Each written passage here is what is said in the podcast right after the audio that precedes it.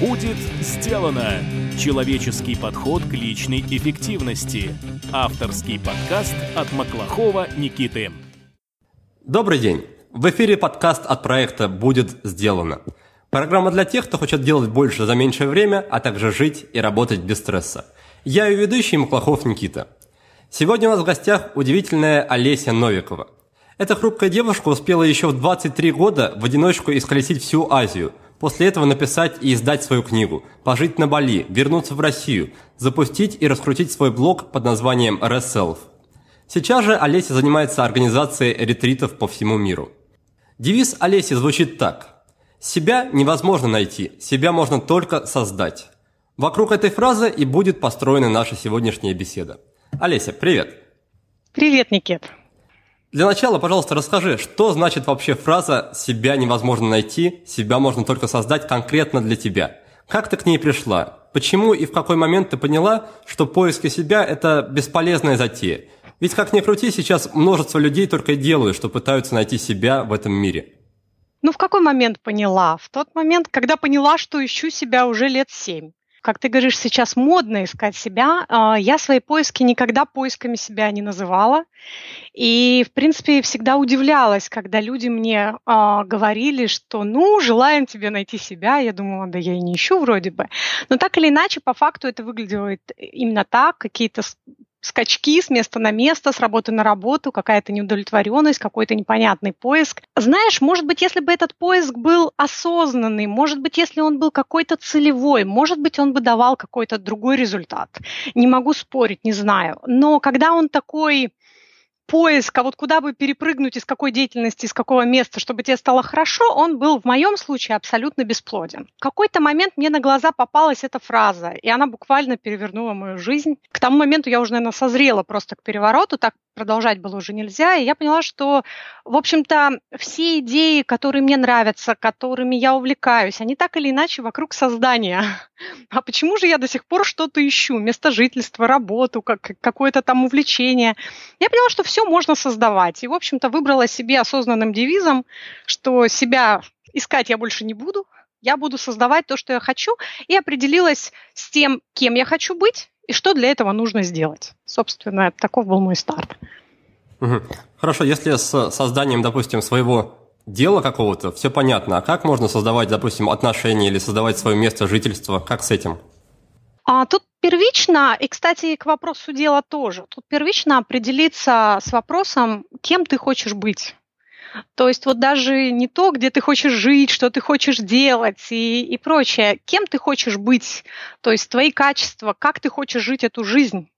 Я поняла, что я хочу быть как бы это так странно и банально не звучало, счастливой, я хочу быть довольной, я хочу быть радостной, а, я хочу быть финансово независимой и прочее. То есть я стала очень внимательно а, прорабатывать э, те качества, какие я хотела видеть в себе и чего в какой-то момент не было на мой взгляд, это первично, из этого все строится. И на эти же качества притягиваются и люди. Что касается, вот, например, отношений, это действительно единственная сфера, которая напрямую стройке не подлежит, потому что там и свое тело, и свое дело, и место жительства, и вот это точно так же можно создать. Если тебе нравится очень какая-то страна или какой-то город, ну, туда можно переехать, можно задаться целью, найти варианты. Вот это и есть создание, действия. А что касается отношений, тут действительно, опять же, ты можешь создавать только себя, ты не можешь создавать другого человека, но когда у тебя есть определенные качества, доминирующие в тебе, в твоем характере, в твоей сущности, то, в общем-то, таким людям, не то, что вот даже это притягивается, я сказала притягивается, но просто таким людям с тобой комфортно, а другим некомфортно. И поэтому, создавая себя определенным образом, ты определенных людей вдруг рядом видишь, знакомишься, вы сходитесь с определенной категорией людей, с другой не сходитесь.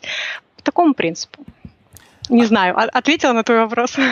Да, ответила. А если говорить о конкретике, что угу. конкретно изменилось с тех пор, как ты начала, точнее, с тех пор, как ты перестала искать себя, и с того момента, как начала строить, создавать себя? То есть что изменилось в, твоем, в твоих действиях, в твоем поведении? Вообще изменилось все а, с точки зрения каких-то ну, результатов, если можно так говорить. То есть изменилось место жительства, изменилась, да даже внешность в чем-то изменилась, изменилось, изменился круг общения. То есть, в принципе, все изменилось. А что изменилось э, внутри меня?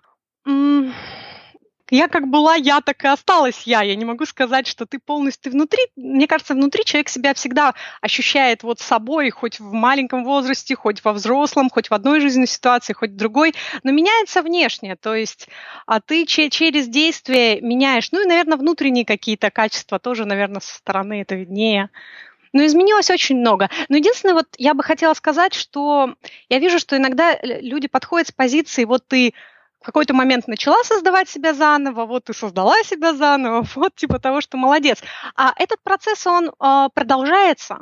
Например, сейчас я нахожусь в таком жизненном этапе, у меня, скажем так, внутренний ребрендинг, тогда у меня был скорее внешний, а, внешние глобальные перемены, я меняла там место жительства, работу, вообще все просто. Сейчас у меня внутренняя идет перестройка, есть определенные процессы, которые ей способствуют, и я опять стою перед вопросом, кем я хочу быть кем я хочу себя видеть дальше, что я должна для этого делать. Только сейчас это уже больше касается внутренних каких-то качеств. То есть этот процесс создания себя, он не останавливается. В зависимости от разных поворотов, в какой-то момент он опять становится актуальным, и ты опять, опять продолжаешь жизнестройку, скажем так. Угу. Спасибо. Давай немножко перенесемся назад во времени к моменту, когда ты жила на Бали.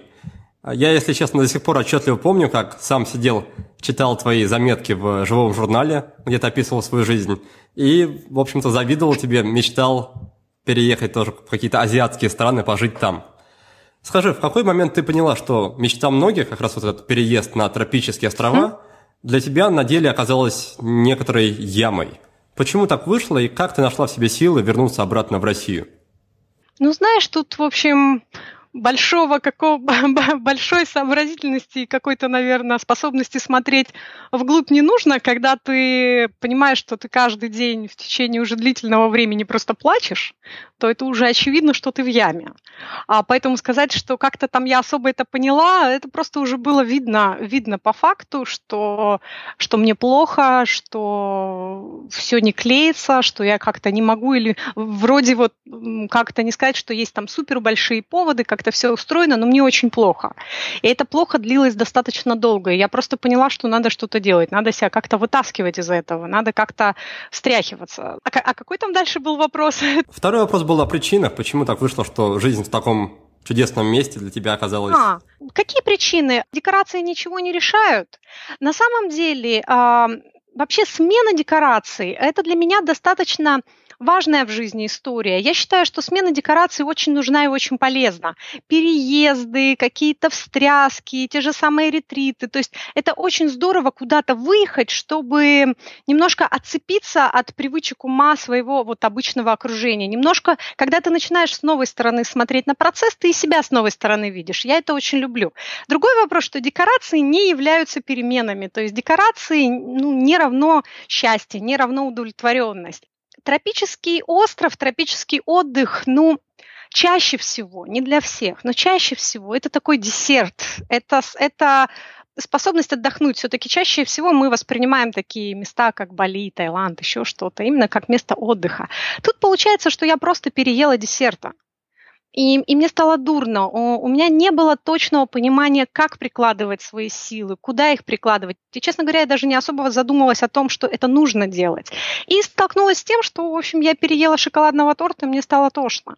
А, нужно, нужно действие, нужна энергия, нужно что-то создавать. И под мысли, что я еще слишком молода, чтобы выходить на пенсию, в общем-то, я собралась и уехала. Угу.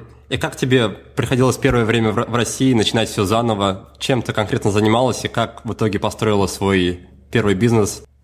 Ой, я была очень рада. То есть, ну, это я созрела к этому переезду. Не было никакой тоски, никакой печали. То есть я доела уже этот шоколадный торт до такой степени, что я была просто рада огурцам. То есть я выходила на улицу, я дышала воздухом и думала, господи, воздухом можно дышать, он не жаркий, он не влажный, какое счастье. Я шла по улицам, и мне все было, а, я воспринимала, она была серая, грязная, помню, это 1 марта в Москве, еще нет зелени, еще все такое лысенькое, новенькое какое-то стоит. А, но я вдруг э, поняла, что ну, так как декорации не имеют значения, там-то все было зеленое, и мне это не помогло, я вдруг стала как-то вот находить эту радость просто изнутри. И это был очень важный такой ценный момент в жизни. Ну, как начала а, работать? Я на тот момент уже работала онлайн-журналистика, то есть у меня было несколько проектов, я писала им тексты, travel проектов, и я писала им тексты, одна travel компания, которой я писала тексты. То есть у меня была какая-то фрилансовая работа. Сначала я работала таким образом, потом в какой-то момент я поняла, что Вернее, скажем так, я переезжала уже с мыслью, что будет мой проект, что я буду строить что-то свое, что мне нужно дело, мне нужно большое дело, мне нужен размах. Потому что, ну, ну а зачем тогда все это? А я имею в виду вообще в глобальном смысле все это. Я хотела что-то творить, что-то делать, как-то развиваться, каких-то высот. И тут я поняла, что рутина меня и здесь стала немножечко засасывать, потому что, ну, ты с этим фрилансом, он тоже занимает много твоих сил, много твоего времени. И в какой-то момент я поставила, скажем, ну, не успела просто я окончательно погрязнуть во всем этом. Я вышла из, из процессов, сказала, стоп, если я сейчас не начну свой проект, я его не начну никогда. И поэтому я закончила все свои контракты, можно сказать, я их приостановила или даже разорвала. Ну, то есть, в общем, я сказала всем своим работодателям, все, я больше не готова, и начала свой проект, потому что я поняла, что для меня это будет, наверное, единственным способом м, начать не оглядываясь. А дальше все. Я просто делала каждый день то, что нужно делать, писала все, что у меня накопилось, занималась собой, исследовала этот процесс. То есть, в принципе, процесс исследования перемен, жизнеустройства, как все это работает, почему одни люди мыслят вот так, почему люди мыслят по-другому. Меня это очень давно увлекает. То есть еще в моей книге это все а, начало прорисовываться, потом в моем блоге. И тут я просто начала это делать на полную катушку. Угу. На данный момент в твоем блоге уже больше сотни статей. Причем заметно, что каждая из них это не просто какая-то отписка, а именно плод многочасового труда. Расскажи, как у тебя выстроена работа над новыми материалами? Как тебе удается сохранить концентрацию при работе над текстами? Где ты берешь вдохновение? И используешь ли ты какие-то методики для повышения своей эффективности? Ну, вообще, с точки зрения методик, я достаточно аскетичный человек, то есть у меня нет какого-то запаса методик, эффективности, каких-то специальных программ, гаджетов, ну, каких-то особых, скажем так. Я не заморачиваюсь. Главным моим помощником в вопросе написания текстов э, является тишина и изоляция. То есть я должна быть одна, закрытая в комнате, и никто в эту комнату не должен входить.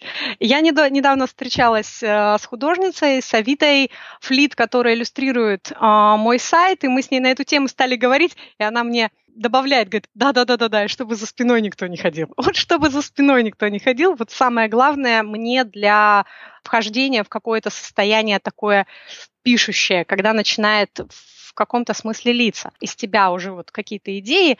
А если говорить про технику, то у меня есть такая а, самопридуманная техника, называется критик, редактор и все остальные зрители засыпают, просыпается писатель. То есть Вначале ты просто пишешь, твоя задача выливать. Как оно не льется, что там не приходит, ты все, все, все это выкладываешь. А затем приходит момент, когда писатель засыпает, просыпается редактор. И вот уже его вахта э, от ума внимательно э, смотреть на текст, корректировать. У меня бывают случаи, когда редактор может удалить ну просто две страницы, полстраницы, огромные абзацы текста. Как не жалко, но я это делаю. И вообще считается, в принципе, что если ты пол своего текста, ну не пол, треть своего текста не удалил, это плохой текст. Потому что ты должен максимально удалять, удалять, удалять, то есть чтобы довести вообще до самого звенящего состояния, чтобы это был идеально, очень хороший текст. А, поэтому вот, собственно, пишу вот так. А, конечно, для меня очень важно состояние такое потока, то есть если его нет, тексты от ума, ну я даже, я считаю, что это пытка, я считаю, что даже садиться за это не надо. По описанию первая часть создания материалов похожа на фрирайтинг, если не ошибаюсь. Как раз у нас прошлый выпуск был с Арменом Петросяном, он вводил в курс фрирайтинга нас. Ну, знаешь, это не совсем фрирайтинг. Я знакома с понятием фрирайтинга. Все-таки фрирайтинг – это вообще восплескивание на бумагу всего, насколько я это понимаю. Я не очень глубоко в теме, но понимаю смысл. Это выплескивание на бумагу всего. У меня же фрирайтинг, опять же, поправь меня, но, по-моему, это история без темы без канвы. У меня все-таки немножко другое. У меня есть тема, у меня есть э, какая-то нить сюжета, скажем так. Я примерно понимаю, как я хочу начать развернуть эту историю. И я, конечно, пишу в рамках этого. То есть я могу останавливаться, мой писатель может останавливаться и очень долго не знать, там, чем продолжить или как еще повернуть. То есть это не совсем такой поток-поток, просто выливаешь все подряд. Нет, это все-таки поток через определенную фильтр э, темы и смысла, который ты хочешь вложить. Но, бесспорно, потом приходит редактор. Хорошо, давай тогда перейдем к разговору о целях. Обычно, когда речь заходит о новых целях, считается, что для их достижения нужно просто работать, действовать и, иначе говоря, вкладывать свои ресурсы. Ты же в одной из своих статей указываешь, что не менее важным является умение отказаться от каких-то вещей на пути к целям. Расскажи, почему это умение является одним из ключевых, по твоему мнению, когда речь заходит о целях? От чего люди должны быть готовы отказаться, если они хотят получить желаемое? И заодно, пожалуйста, приведи конкретные примеры, от чего тебе самой приходилось отказываться ради своих целей. Понимаешь, никто ни от чего не должен отказываться. Формулировка «должен отказаться», но она, в принципе, а, не совсем корректна, потому что не должен. Ты не должен ни от чего отказываться. Ты не хочешь от чего-то отказываться, не отказывайся. Тут немного другая история. Знаешь, в йоге есть такое понятие аскеза. Есть обед, который ты можешь давать на всю жизнь. Аскеза, как правило, это история, ограниченная во времени, которую принимает йог на какой-то промежуток времени для каких-то целей. То есть и аскеза все время нужна для повышения своей жизненной силы, для приобретения дополнительной энергии, чтобы как бы что-то реализовать. И, как правило, это отказ от чего-то важного для тебя, ну, во имя чего-то еще, да, вот, опять же, повторюсь, во имя наполнения там жизненной силы и прочее. Я, конечно, может быть, в йоге не так э, вот сейчас точно а, описала, но можно подробно почитать об этом в интернете, очень много информации. Есть один ключевой фактор, который отличает скажем так, настоящую аскезу, которая работает на человека, которая дает прилив жизненной силы и так далее. И то, чем аскеза не является, что является просто там самоистязанием, смешным, и а, ты просто себя мучаешь этим. Так вот, этот, это ключевой этот фактор, это отличие, это добровольность. Это по любви когда ты отказываешься от чего-то добровольно, когда ты этого хочешь в какой-то мере, когда ты это делаешь радостно, это ключевой момент, потому что когда люди смотрят и говорят, что должен отказаться во имя цели, ну это немного э, может нести да, в душе смуту, и это может неправильно трактоваться. Смысл в том, что если ты можешь делать все сотни дел одновременно и преуспеть в этом, и там, например, поднять свой проект и параллельно не притормаживать ни одну из сфер жизни, слушай, ну отлично, ты молодец. Я не могла, и я не могу. И есть определенная категория людей, которые не может. Для того, чтобы научиться жонглировать десятью шариками нужно научиться для начала, честно говоря, даже не то, чтобы двумя шариками жонглировать, нужно один научиться перебрасывать. В жонглировании есть вот первое упражнение, которое, которому они учатся, это перебрасывать один шарик, один, даже не два.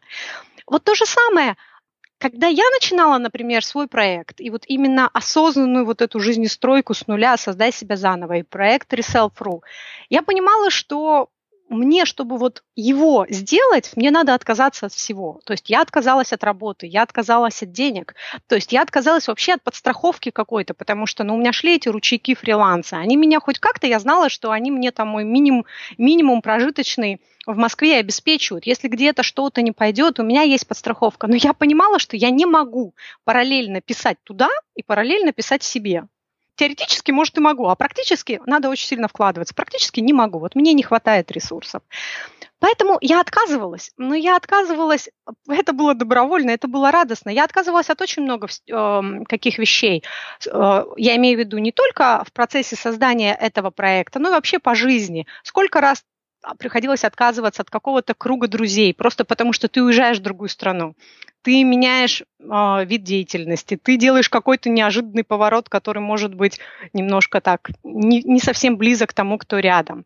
Потом я отказывалась э, очень много раз, например, от путешествий, когда мне надо было посвятить все силы своему проекту. Я отказывалась от денег, и в том числе от больших денег, когда я переключилась на новый проект и притормозила старый. То есть отказывалась от очень много чего, но это всегда добровольный отказ во имя какой-то своей идеи, какой-то своего видения.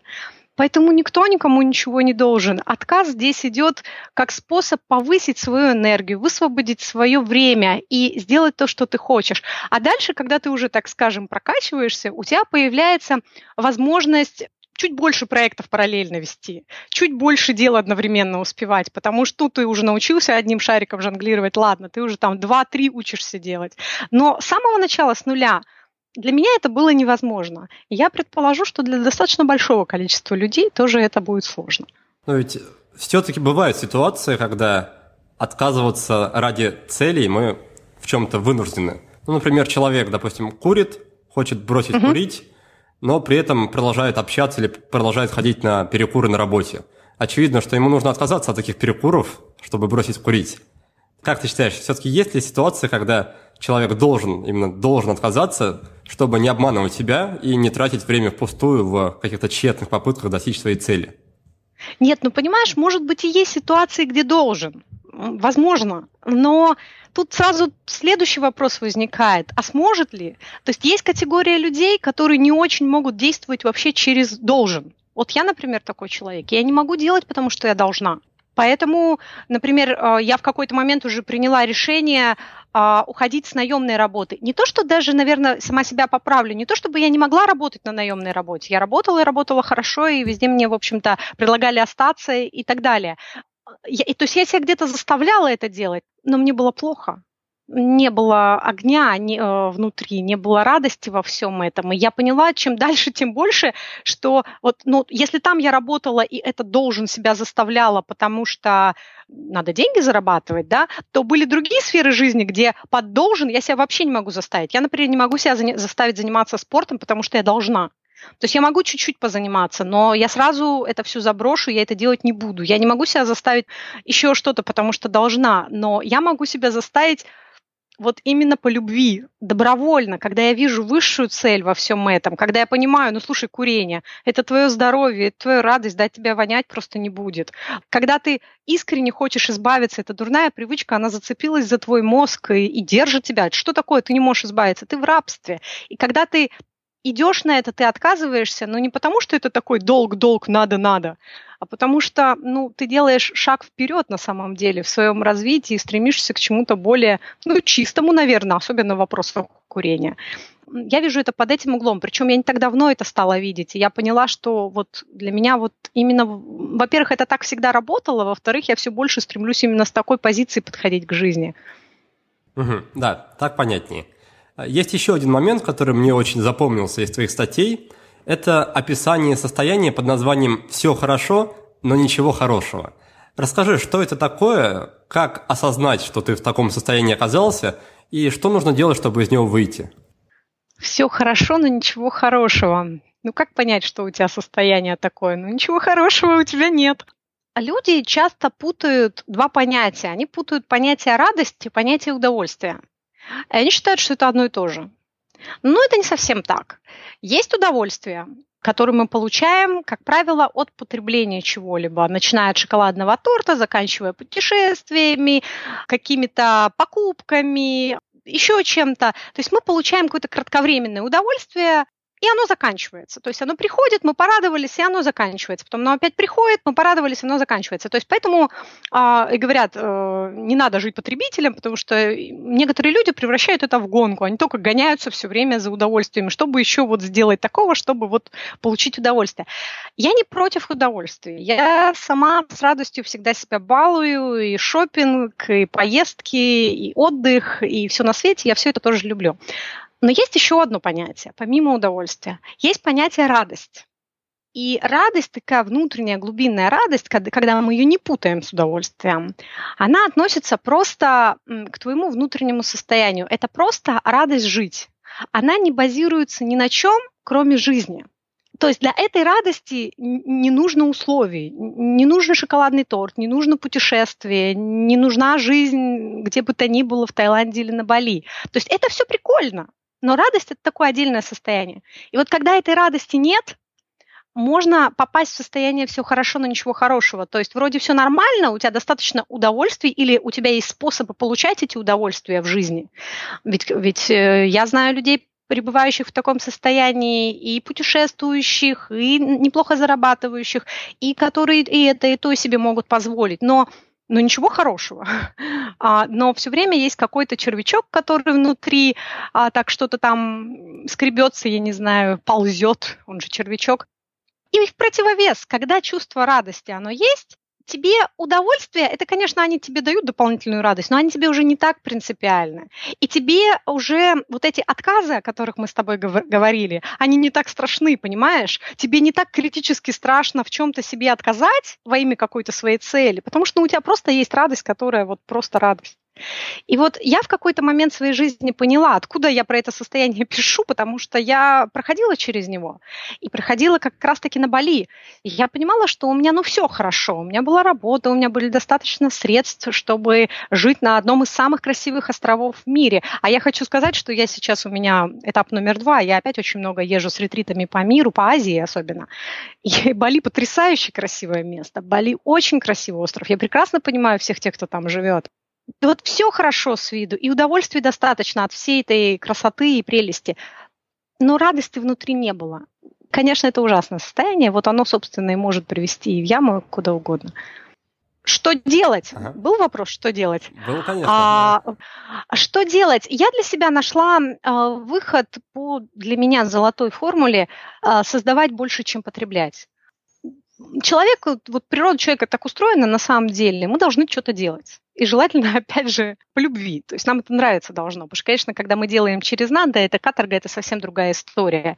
Человек должен отдавать свою энергию куда-то, прикладывать свою энергию. А не только вот потреблять, потреблять, потреблять.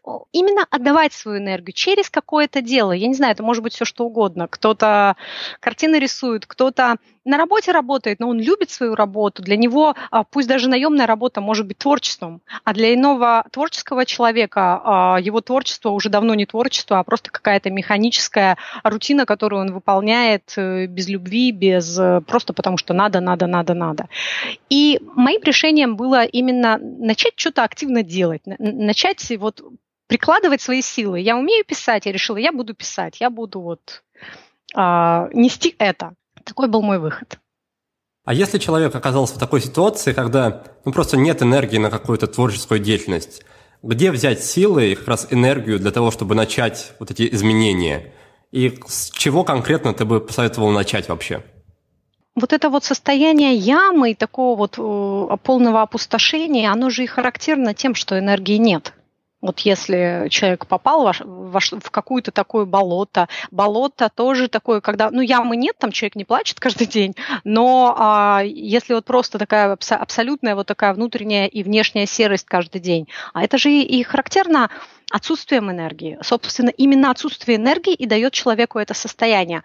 Поэтому здесь главный совет начинать очень-очень медленно, очень-очень постепенно. Если ты на отсутствии энергии попробуешь там, наслушавшись, начитавшись разных советов, как-то очень резко в раз свою жизнь преобразив, неважно, сколько тебе лет, но если ты в этом состоянии более-менее давно находишься, ну, я не знаю, больше трех месяцев, то надо очень аккуратно из этого выходить. Другой вопрос, надо для себя понять, что надо выходить какая-то самая минимальная зарядка должна быть утром.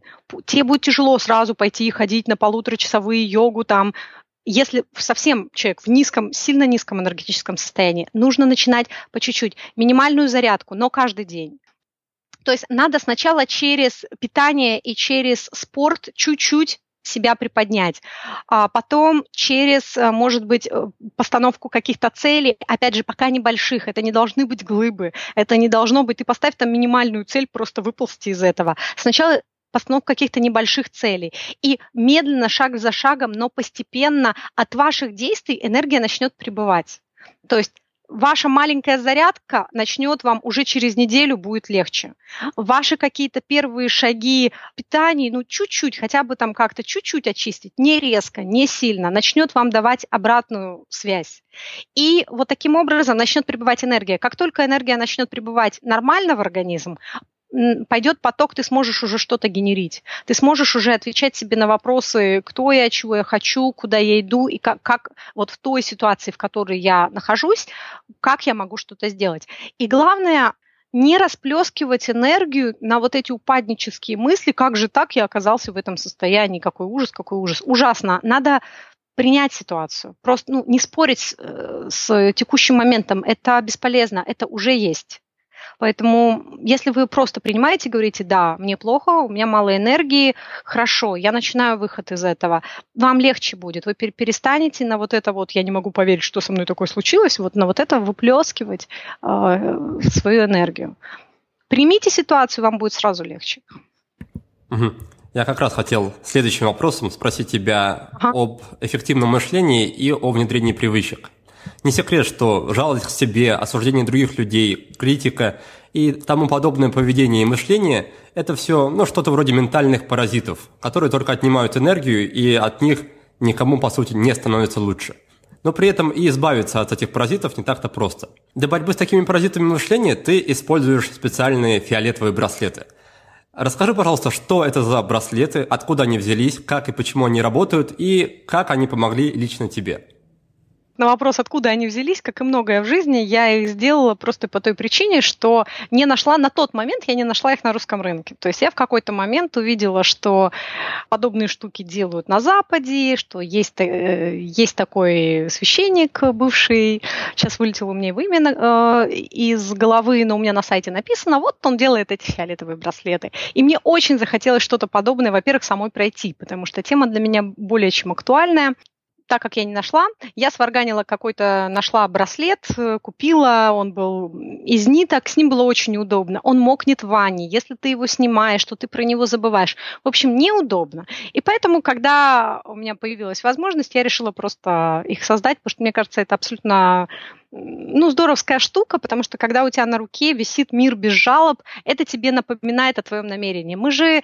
часто загораемся и говорим первые два дня, мы да, да, вот, я сделаю, да, а, и забываем. А тут у тебя такая висит буквально напоминалка на руке, и если человек действительно серьезно настроен, то он может э, пройти, и это помогает ему держаться в рамках своего решения, потому что там, если ты пожаловался, ты переодеваешь на другую руку и начинаешь цикл 21 день с самого начала.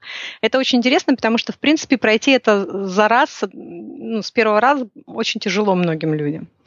А я начинала этот путь через надо. Сейчас я тебе буду опять рассказывать про вот эту мою философию по любви новую. ну, не новую, а вот мое какое-то новое понимание. Просто я начинала историю про без жалоб через надо. То есть я пыталась просто себя ну, скажем так, заткнуть на тему не жаловаться, не критиковать, не то. Конечно, частично у меня это получалось, частично нет, потому что я человек, ну, совершенно неуправляемый через надо. То есть вот той самой силы воли, которой у меня ее не особо. Вот когда надо сделать вот так, на меня это плохо работает. А, ну, что-то получалось, как-то частично я могла это держать. Но, повторюсь, только контроль спадал, как-то это все вылазило опять. И сейчас я вижу это немножко по-другому. То есть я подхожу к этому вопросу такому, как мир без жалоб, не жаловаться, не как-то не осуждать, не критиковать, не потому, что это плохо, не потому, что это там какие-то паразиты или еще что-то, а потому что, ну, мне кажется, моя речь будет чище без этого.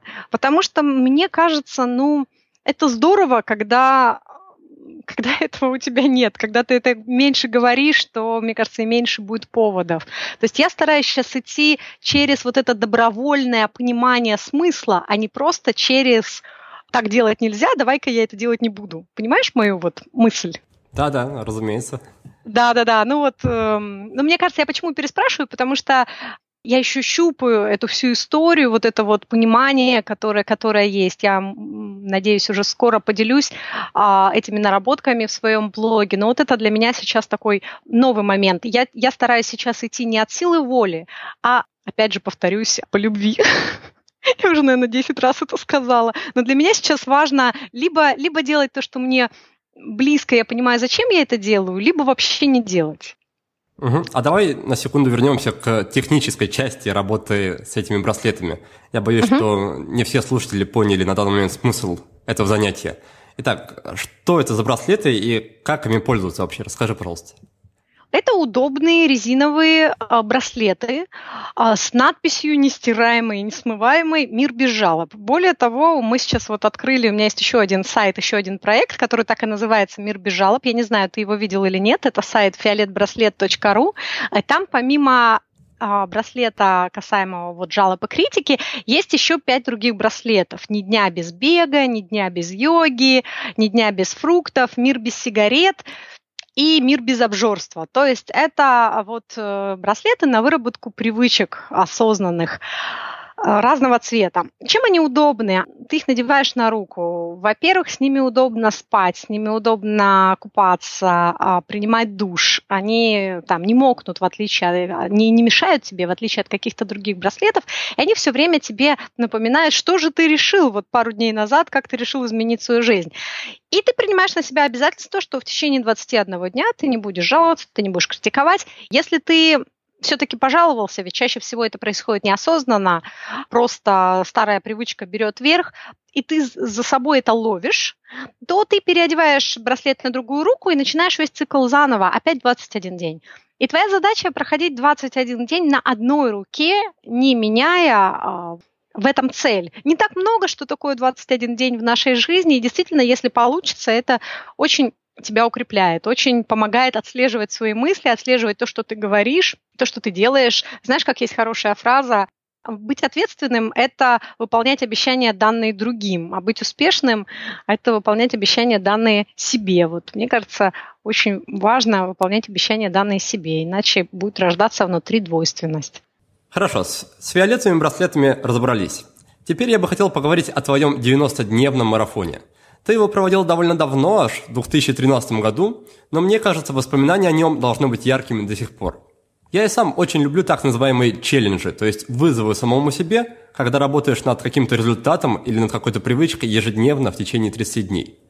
Ты же тогда пошла дальше и нацелилась не на месяц, а сразу на 90 дней, в течение которых пообещала себе каждый день заниматься бегом – Расскажи об этом своем опыте. Зачем он тебе вообще понадобился, насколько тяжело было преодолеть эту дистанцию и что тебе в итоге принес этот марафон. И заодно, что посоветуешь тем людям, которые хотят организовать нечто подобное в своей жизни. Угу. Ну, не очень тяжело. Я хочу сказать, все это было, а, хотя вообще тема, э, я там не только бегала на самом деле, но я бегала не каждый день, я бегала 6 дней в неделю, воскресенье перерыв. Вот такие были у меня условия самой себе. И а, там у меня еще была корректировка по питанию, то есть я питалась только по чистому рациону, очень много фруктов и овощей, немного каши, все. А, ставила перед собой цели, в том числе похудеть, достигла их. Это, это несмотря на то, что спорт и питание достаточно такие непростые для меня были истории, все далось мне это очень легко, ну, не то, что очень легко, скажем, не очень сложно, вот так будет правильно. Но когда ты даешь обещание на аудиторию почти в 100, человек, в 100 тысяч человек, то тебя, конечно, это держит. И если для тебя это значимо, а для меня, конечно же, моя аудитория очень важна, и я дала обещание, что я буду выкладывать отчет каждую неделю и рассказывать, что да как. Сам этот поступок, он меня очень сильно поддерживал.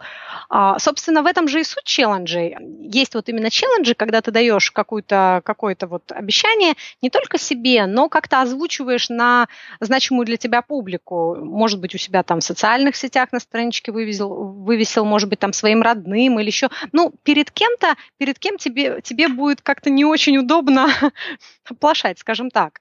А, ну, что я хочу, в принципе, сказать э, по поводу челленджей такого рода? Именно челленджей, когда ты озвучиваешь громко на всю аудиторию а, или для какого-то круга, который для, для тебя важен. Это костыли. Это надо признавать. Это костыли, но ничего плохого в них нет. Наоборот, даже они хорошие. Это хорошие приспособления, потому что они помогают тебе встать на свои ноги. А есть категория людей, я к ним отношусь э, по некоторым вопросам, по тому вопросу в частности, которые без костылей не могут начать. Это нормально, надо в себе в этом признаться. У меня сознание достаточно аддиктивное, склонное э, вот, к каким-то залипаниям на, каким-то вещах, на каких-то вещах, каким-то аддикциям. Мне себя достаточно сложно, вот как я говорила, заставлять, особенно когда я шла с позиции «надо, надо, надо», э, как у меня было раньше. И для меня э, вот такие костыли в виде объявление этого челленджа были хорошим подспорьем, чтобы запустить ритм, потому что за 90 дней ну, у тебя тело просто выходит на новый уровень. А с учетом, что я спортом в детстве никогда не занималась и начала там плюс-минус только лет 28 заниматься, для меня это был достаточно большой прорыв, регулярно бегать, э, чисто питаться. Я почувствовала совсем другой прилив, у меня полностью ушла какая-то тяжесть, то есть уже эта пробежка стала казаться достаточно чем-то родным. И э, там еще была йога по утрам, ну, небольшой комплекс такой, скорее, Сурья Намаскар, на, как разминка, как подъем. А, поэтому я считаю это, этот инструмент достаточно хорошим. Вряд ли он может пронести тебя очень долго. Вот, да, ты сам знаешь, если проходил эти программы, что ну, ты делаешь челлендж на 30 дней, это очень здорово, это прокачивает какой-то твой навык, но 30 дней закончатся, и 90 дней закончатся. И вопрос, э, а дальше что? Ты насколько ты будешь это продолжать, насколько ты будешь это держать? Так или иначе, нужно учиться ходить самому, нужно учиться э, делать. Если это будет только все на чувстве того, что я должен, должен, должен, боюсь, далеко не пройти. Хотя есть волевые люди, которые могут вот как-то через должен очень долго жить. Ну, я вот другие ищу пути к себе. Поэтому я считаю, классный инструмент а, для тех, кому нужно себя встряхнуть, для тех, кому действительно нужна свежая волна, почувствовать нового себя, потому что в физическом смысле, если ты не занимаешься спортом, если ты не питаешься чисто, ну ты просто можешь даже не знать, что такое настоящая легкость, сила и выносливость. Ну, если вот по нулям вот эта сфера была. И для того, чтобы почувствовать, нужно определенное время. И поэтому челленджи очень классные штуки. Какой могу дать совет? Повторюсь, объявите на для каких-то своих значимых людей, перед которыми будет неудобно оплошать и может быть, э, отчитываетесь перед кем-то. Конечно, если маме папе сказать, то мама папа простят любимого ребенка, если он завтра все забросит. Может быть, как-то прийти на работе сказать, боссу своему сказать, а еще кому-то, вот как-то вот зацепить этот момент. А дальше, конечно, стремиться, стремиться выравнивать это, увидеть, э, как правило, ну, я не знаю, для мне бег, вот этот челлендж показал, насколько прекрасен бег и питание, насколько я могу быть легкой. Я помню, у меня был момент, где-то в конце 90-дневки я иду по проспекту и понимаю, что у меня очень легкое тело, очень легкое и очень сильное. И я никогда такого не чувствовала. Просто вот знаешь, как вспышка. Вот как вспышка, я вдруг понимаю, что у меня какое-то невероятное тело, невероятное внутри ощущение. Я понимаю, что я очень люблю бег, и я очень люблю вот такое чистое ощущение себя и стремлюсь к этому сейчас не потому, что должен, должен, должен, надо, надо, надо, а потому что ну, это так здорово.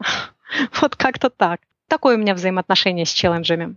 Мне сейчас более интересны тихие челленджи, да, то есть когда я могу то же самое, если мне где-то надо ускориться, вообще я стремлюсь к ежедневному, чтобы у меня в ежедневном а, расписании все это было, но если в какой-то сфере мне нужно ускориться, если какой-то навык мне нужно прокачать, мне сейчас более интересны тихие челленджи, да, чтобы не трубить на всю аудиторию и держаться за это, а чтобы просто самой себе, самой себе пообещала, сама сделала, хочешь, потом пошла, рассказала, поделилась своим каким-то опытом.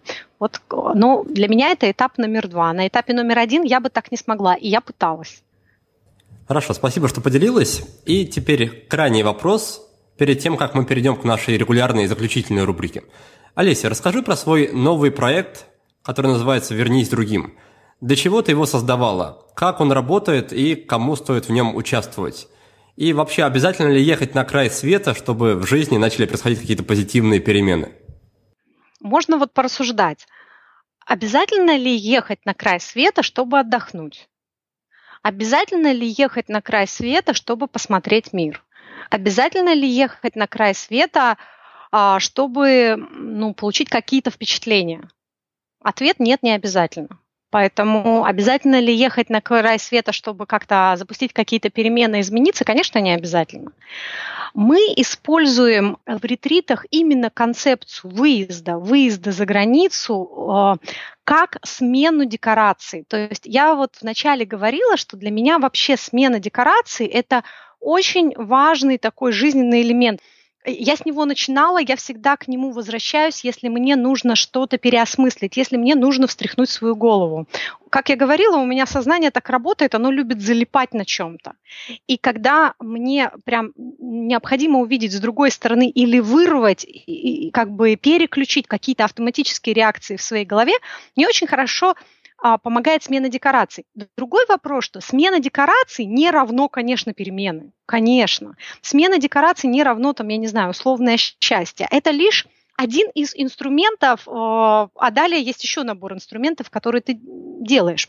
На мой взгляд, перезагружаться и работать э, с, с какими-то внутренними э, настройками, сменив декорации, намного-намного легче, чем оставаться в, свои, в своем домашнем окружении. Есть же хорошее тоже выражение, что самая большая глупость – это рассчитывать на перемены изо дня в день, делая одно и то же. Но делать не одно и то же, оставаясь в тех же самых рамках, там вот твой диван, вот твой стол, вот твой, твоя семья, вот еще что-то. Даже если ты один живешь, ну вот и наоборот, вот ты один. В этом измениться очень сложно. Наоборот, если ты один, очень здорово выехать в люди.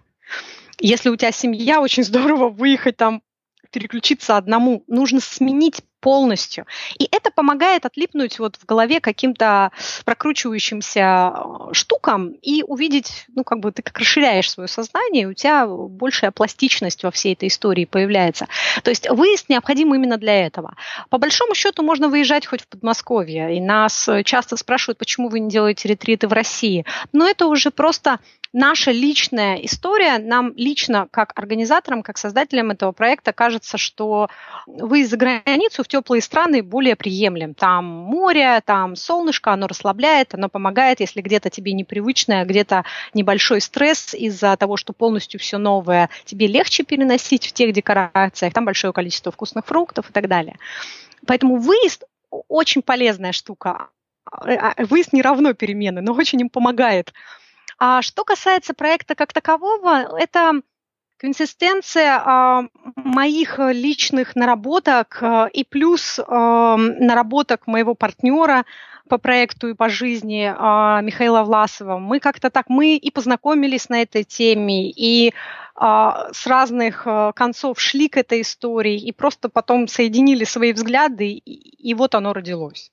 И плюс а, есть еще такой момент, как я говорила, я очень многое в жизни делаю, потому что я не могу это найти. То есть я написала книгу «Азиатское притяжение», когда вернулась после поездок, потому что когда я уезжала в поездку самостоятельную по Азии, я не могла найти информацию, как путешествовать самостоятельно. Может быть, эта информация и была, но собранная, интересная в книге на тот момент, а это почти 10 лет назад, я не нашла. Поэтому я приехала и написала свою книгу. Также было с браслетами и также было с ретритами. Я увидела, какой эффект дают мне ретриты, как они помогают мне вот именно переключать сознание и внутреннее какое-то состояние при стремлении к переменам. Я видела хорошие ретриты, медитационные ретриты и детокс-ретриты. И я стала э, искать чтобы было соединено и тело, и сознание, и работа с телом, и работа с сознанием. я не нашла эти ретриты. Возможно, они есть, но я их не нашла. Чтобы шла одновременно работа на физическом плане, одновременно работа на Э, ментальном плане, и чтобы при этом было расписание а, в рамках вот в определенных, э, достаточно жесткое расписание, потому что я считаю, что это важно для ретрита.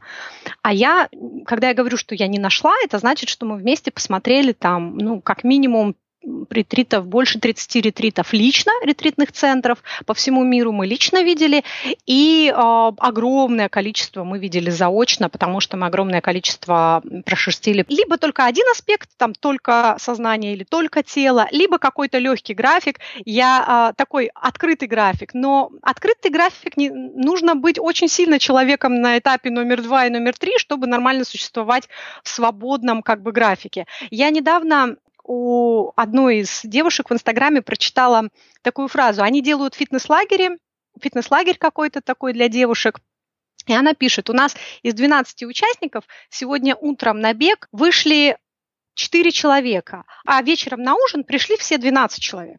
Вот я не хочу видеть этого на наших ретритах. На мой взгляд, это не ретрит. Ретрит должен быть, э, иметь определенную структуру, и каждый, кто туда пришел, он работает. То есть у нас из 12 человек утром на пробежку выходит 12 человек. И те, кому это было непросто, и чье сознание немножко не привыкла к этому и, и привыкла жить совсем в другом ритме, и привыкла кормить себя какими-то а, отговорками или еще чем-то, они выходят просто даже потому, что все вышли, и, в принципе, там всегда очень интересные люди со всего мира, и, и знаешь, и даже уже хочется. И вот ты уже побежал, и вроде даже это уже и прикольно. И оказывается, что бег может быть не каторгой, а очень даже чем-то любопытным. И так со, всем, со всеми остальными а, пунктами программы. Я не нашла такого. И мы приняли решение делать это сами. Для кого подходят ретриты? Для тех, кто хочет перемен, для тех, кто стремится, повторюсь, поработать со, своим, вну, со своей внутренней составляющей. Что касается возраста, у нас на сегодняшний момент были люди в буквальном смысле от 26 до 59 лет.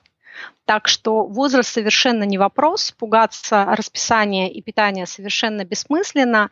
А мы э, достаточно тепло относимся ко всем нюансам всех участников, но при этом расписание дня, оно оно есть, и оно действует для всех. Поэтому тут было бы желание получить, получить такой опыт, выйти из своей обычной э, колеи э, для того, чтобы построить новую, если вот хочется этого выхода. Хорошо, спасибо. Мы тогда обязательно все ссылки и на фиолетовые браслеты, и на дневник марафона и на сайт «Вернись другим» обязательно разместим в текстовом описании подкаста. А сейчас давай перейдем к нашей постоянной рубрике, которая состоит сразу из трех вопросов. В этой рубрике я узнаю у гостей лучшие книги, сервисы и привычки из сферы личной эффективности. Олеся, пожалуйста, поделись со мной и слушателями подкаста, во-первых, книгой, так или иначе связанной с личной эффективностью, которая произвела на тебя большое впечатление, во-вторых, приложением или сервисом – которым ты регулярно пользуешься и который помогает тебе в работе или в жизни. Ну и в-третьих, привычкой, которая оказала наиболее существенное положительное влияние на твою жизнь. А что касается книг, честно говоря, книги по личной эффективности я не читаю. Мне больше интересны какие-то внутренние раскопки, какое-то вот самопонимание и прочее. Что касается вообще эффективности как таковой, мне кажется, это следствие а, следствие чего-то более глубокого, следствие, ну, наверное, какого-то даже не то чтобы мотивации, знаешь, а, наверное, мировоззрения. Потому что если у тебя есть определенное внутреннее стремление, то ты с этой личной эффективностью как-то разберешься. То, то есть сказать, что я лично эффективна, мне сложно.